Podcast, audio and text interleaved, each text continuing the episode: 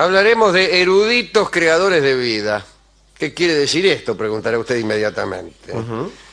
Hablaremos de investigadores antiguos que se ocupaban de gestar vida más allá de la metodología tradicional. Algunos aseguraban que, por ejemplo, de las cenizas de una flor podía uno crear una flor. Todos estarán recordando inmediatamente aquel cuento, La rosa de Paracelso, no sé cómo se llamaba el cuento ese de Borges. ¿no? Pero nuestro amigo Athanasius Kircher decía que si una rosa era reducida a polvo mediante un proceso adecuado, en las cenizas resultantes aún se hallaban las sales propias de la flor viva. Y pensaba Kircher que cada grano, que en cada grano de esa sal sobrevivían todos los elementos constitutivos de la planta, exactamente como en la semilla. Por lo tanto, las cenizas debían ser depositadas en un alambique y luego puestas al fuego. Bajo la influencia del calor, seguía diciendo Kircher, la planta crecería, echaría brotes y finalmente aparecería en toda su belleza la flor completamente desarrollada.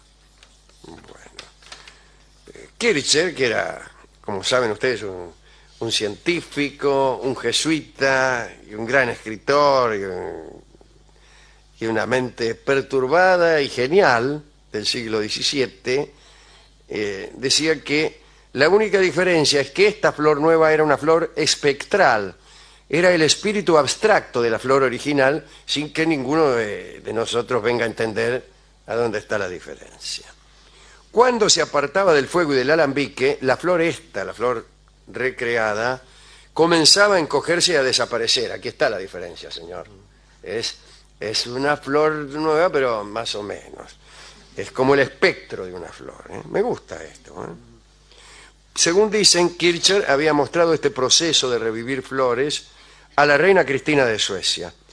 Si es cierto o no es cierto, no lo sabemos, pero esto es lo que se dice.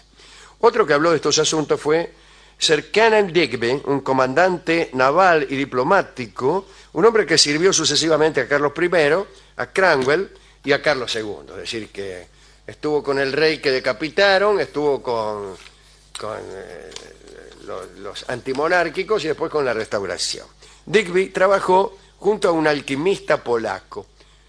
Mucho polaco entre los alquimistas. Trabajó este hombre en la resurrección de 12 flores con el mismo procedimiento que el de Kircher. Pero fue más lejos. Este, ¿Qué quiere decir que fue más lejos? Eh, Bueno, vamos a ver.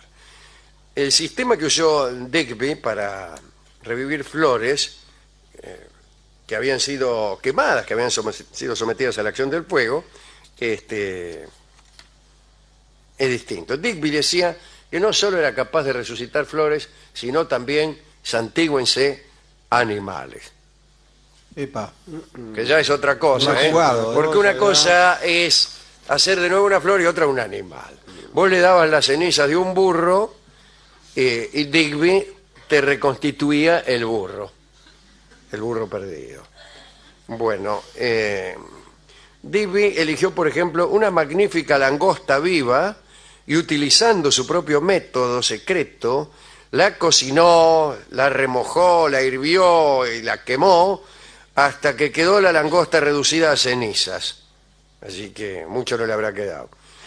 Pero de esas cenizas, este piola de Digby realizó, mediante trabajos que no puedo revelar desde luego, amigos, eh, una langosta nueva, pequeña, un poco más chica que la anterior, porque siempre algo se pierde, ¿no? En el camino, claro. Este, pero bueno, es cierto que la nueva langosta no era como la vieja, pero era una langosta.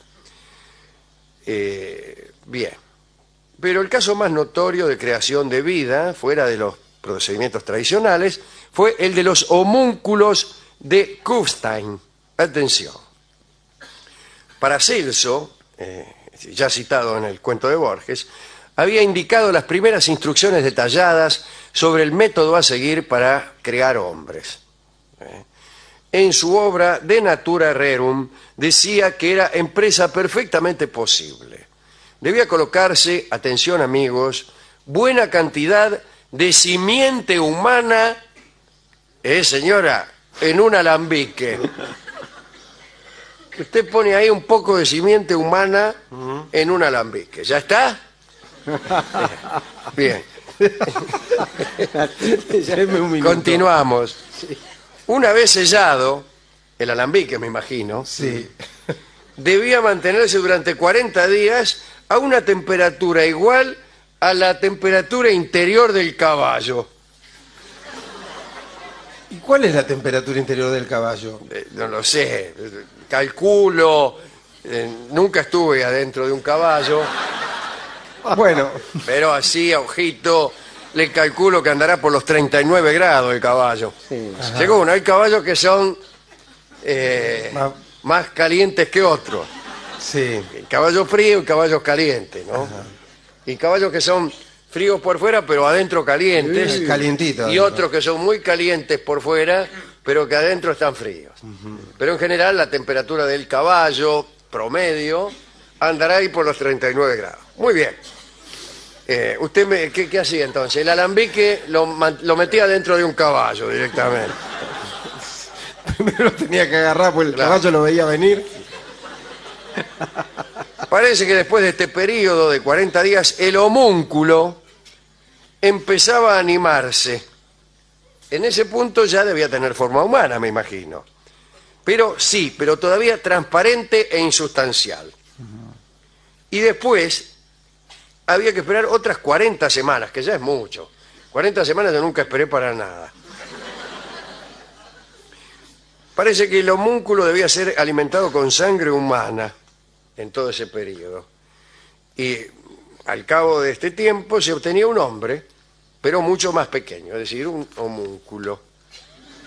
Los biógrafos de Paracelso no señalan la presencia de ningún homúnculo entre sus creaciones.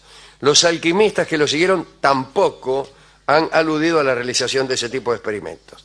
Pero sí se ha hablado de un caso en el que no uno, sino diez homúnculos fueron creados en el taller de un alquimista. Un hombre llamado Francisco Kammerer, secretario del conde Francisco von Kufstein, ofreció, allá por eh, 1780, una detallada reseña de los gastos, los ingresos y los actos cotidianos de su amo. Kufstein fue un rico propietario y alto funcionario de la corte de Viena.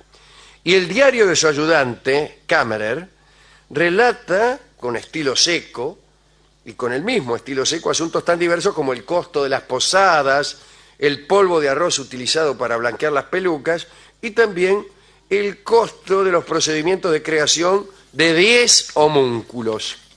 De acuerdo con esta crónica, durante sus viajes a Italia, el conde Kufstein conoció al abate Geloni, que era aficionado a asuntos alquímicos y fanático seguidor de Paracelso. Los dos hombres se encerraron en el taller de Geloni y se pusieron a trabajar en la creación de homúnculos. Y parece que se habrán dicho, vamos a hacer unos cuantos homúnculos. Y tuvieron éxito. El secretario Kammerer anotó haber visto 10 seres en sus respectivos alambiques. Cosa curiosa, cada uno de estos seres tenía rasgos bien señalados. Había un rey, una reina, un arquitecto, un monje, un minero, una monja, un serafín, un caballero, un espíritu azul y un espíritu rojo. Estos no son, a mi modesto juicio, rasgos señalados. Ser arquitecto no es un rasgo. No sé qué piensa usted. ¿Cómo reconocía el secretario Kammerer que el tercer homúnculo era el arquitecto y no el quinto? No es sencillo reconocer un arquitecto, No, la verdad. Claro. salvo que el propio arquitecto venga y se chapa en la puerta. tal, claro. Usted, ¿qué? Ve a entrar una persona y dice, ¿qué cara de arquitecto? Hay profesiones que sí son eh, eh, discernibles por la- qué sé yo, un domador, por ejemplo, pienso. Ajá, ¿por? Porque viene con las patas abiertas, no sé. Un yesero. Caminando, un yesero que anda con el cogote así. Bueno, a estos 10 homúnculos era necesario alimentarlos cada tres días, de acuerdo con ciertas recetas que tampoco puedo revelar. En cada ocasión había que sellar los recipientes a donde los tenían guardados. Porque los cautivos, hay que decirlo aquí ahora que estamos solos, eh, mostraban una creciente inclinación a escapar. Bueno, como cualquier cautivo después de todo, ¿no? A mí me parece, este, no me diga usted, a usted le gustaría que lo encerraran en un alambique, como Ajá. hace siempre. Está bien, no se lo voy a preguntar. No, no me pregunte, porque él siempre que... Siempre le pregunto, Digo, ¿no? porque el perro... Ah, ¿a usted le gustaría que lo metieran en una cucha y lo mandaran? No, no me gustaría. Entonces para- más para- a mi favor, me da la razón a mí. No, no sé, pero usted para desmentir la, la industria del cuero dice cosas tales como ¿a usted le, le gustaría que le arrancaran el cuero e hicieran con él pelotas? No, no me gustaría. Bueno, el caso es que estos homúnculos tenían mal carácter, como suele ocurrir con quienes eh, están confinados en un alambique. Parece que en cierta ocasión, mientras recibía su alimento, el monje, el cuarto de estos homúnculos, mordió a su creador, el abate Geloni. El caso es que el conde Kufstein mostró en Viena estas criaturas. Hizo una reunión con macanudos y les dijo, les voy a mostrar a mis diez homúnculos, uno atrás del otro. Algunos de los presentes dijeron que aquellos homúnculos se parecían más bien a escuerzos. Pero allí estaba el conde Zum, por ejemplo, que certificó lo expuesto por Kufstein y colaboró incluso en los experimentos. El conde este era bien conocido por sus dotes de médico milagroso. ¿eh? Parece que curaba a los pacientes con solo tocarlos. Pero su carrera terminó mal en Leipzig en 1794 cuando había tanta ge- tantos pacientes que venían a hacerse tocar que el tipo los hizo tocar por unos ayudantes. Le era imposible tocarlos a todos. Le vendó los ojos a los pacientes. Si les era difícil tocarlos, mucho más difícil le habrá resultado vendarle los ojos. Si digo no yo, más en vendar que soy un hueso muy duro de roer. Pero unos ayudantes lo tocaron por él. Sí. No sé, tampoco es que te tocaba nada más. Supongo que te tocaría con cierto aparato, no con un aparato en la mano, sino con cierto ritual, con cierta Sí, solemnidad. Eh, Parece que alguien descubrió el engaño y el conde cayó en el mayor descrédito.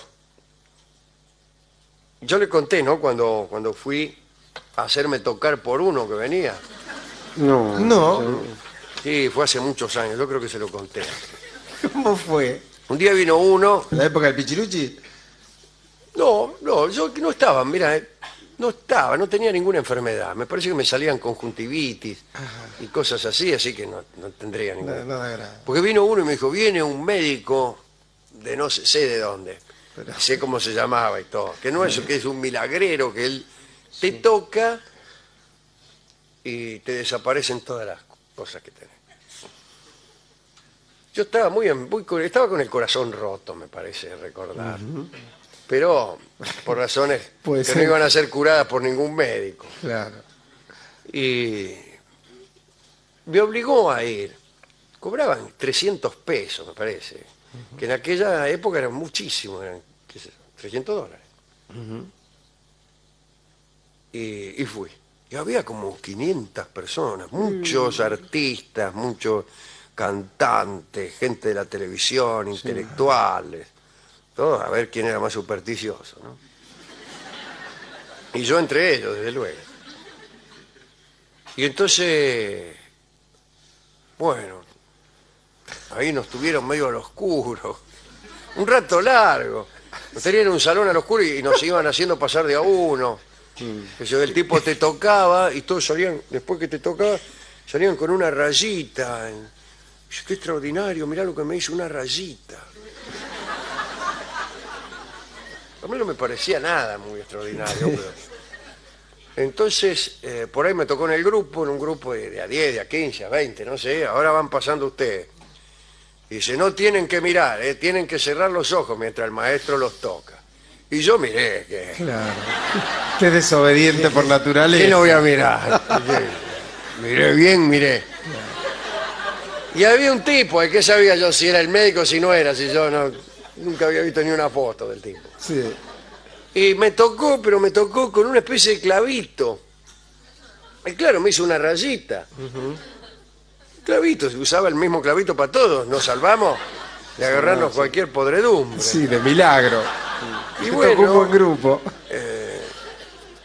qué notable, decían todos. nos- me quedó una marca, qué extraordinario, qué hombre tan, tan eh, vital. Y me fui. Estaban todos maravillados de lo que había ocurrido y yo no, realmente. ¿Y se curó o no? No, no me voy a curar. Pero debe ser porque justamente no tenía esa fe que es necesaria para creer que uno se ha curado. Tal cual. ¿Cuánto tiempo estuvo ahí desde que llegó hasta que se fue? No, como tres horas. Tres horas. ¿De qué no. humor deberían dar? Ah, no, no. ¿Quién me manda? ¿Será de Dios? Si no fuera porque ya le pagué los 300 pesos. No me ayuden más.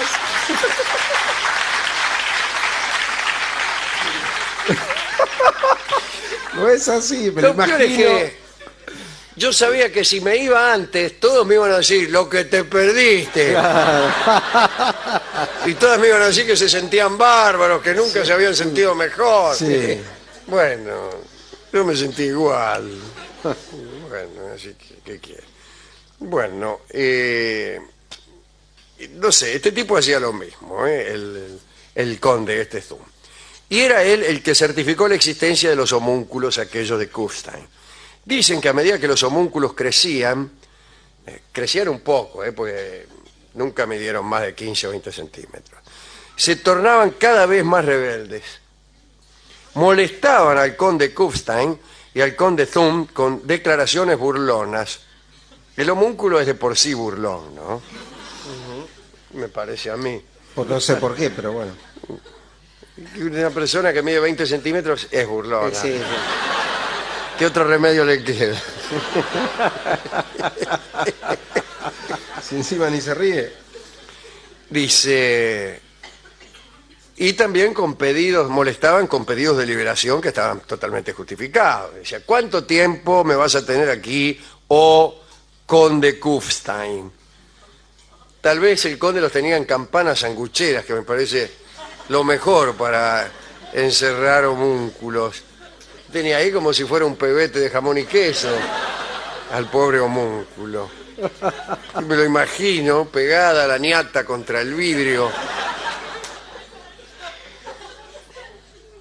y haciendo gestos obscenos a los amigos a los amigos del conde Kufstein que se le acercaban. Este es el homúnculo y le, le- le gritaban.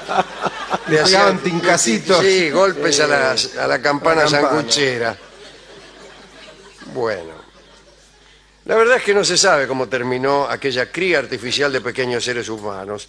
No se sabe dónde fueron a parar. Los habrá tirado el conde Kufstein. Algunos dicen que el conde disolvió a los homúnculos, que los destruyó accediendo a ruegos de su esposa, conmovida por lo que consideraba un sacrilegio. Es decir, a la esposa no le molestaba el sufrimiento de aquellos seres, sino el sacrilegio que constituía haber creado vida. Entonces todas las noches los fastidiaba Kufstein.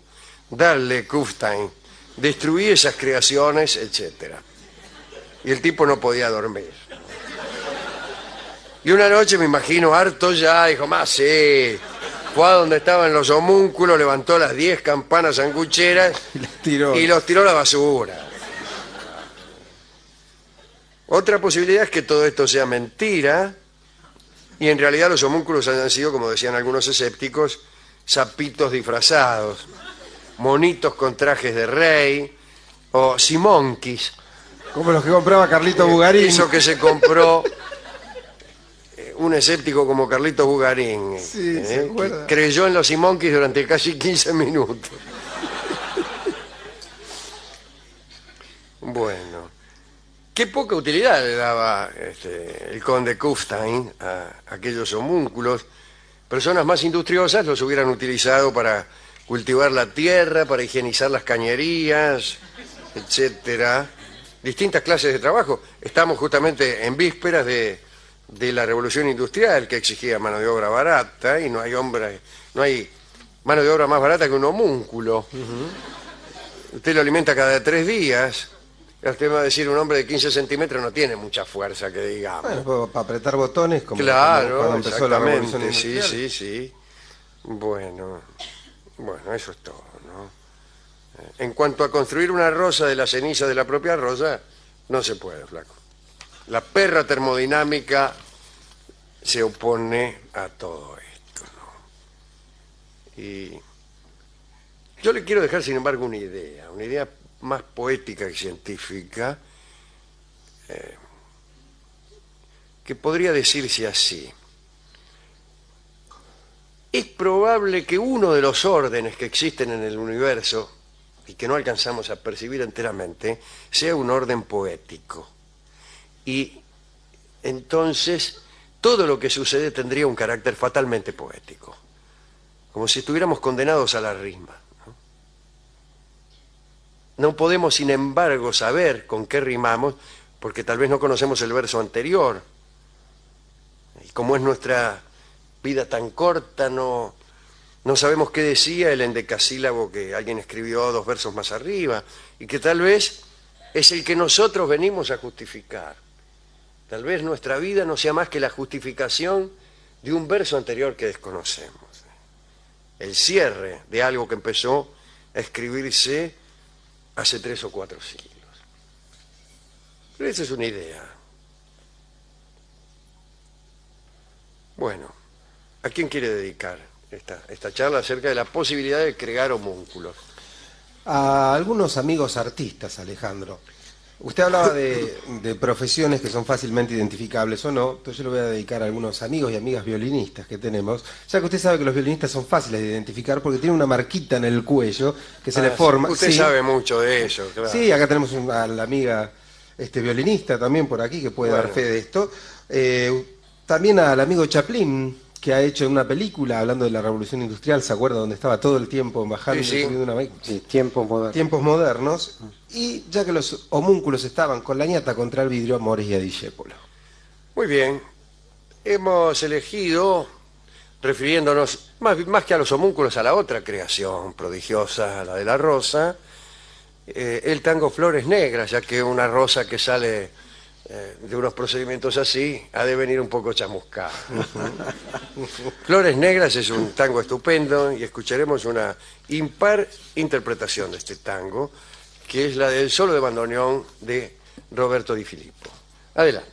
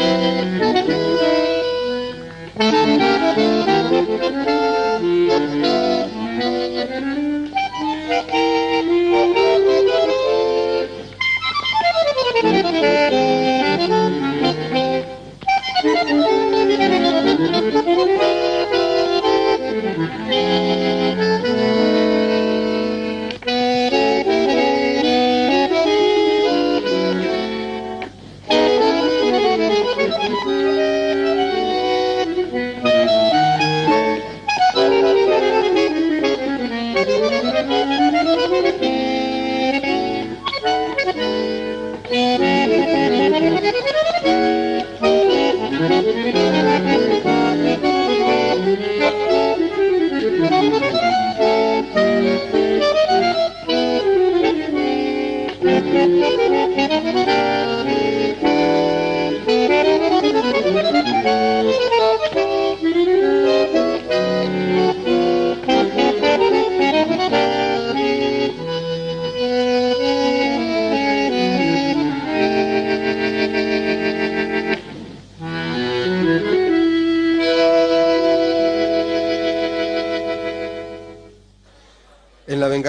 terrible. Hemos escuchado a Roberto de Filippo en esta extraordinaria versión, Alejandro, de Flores Negras.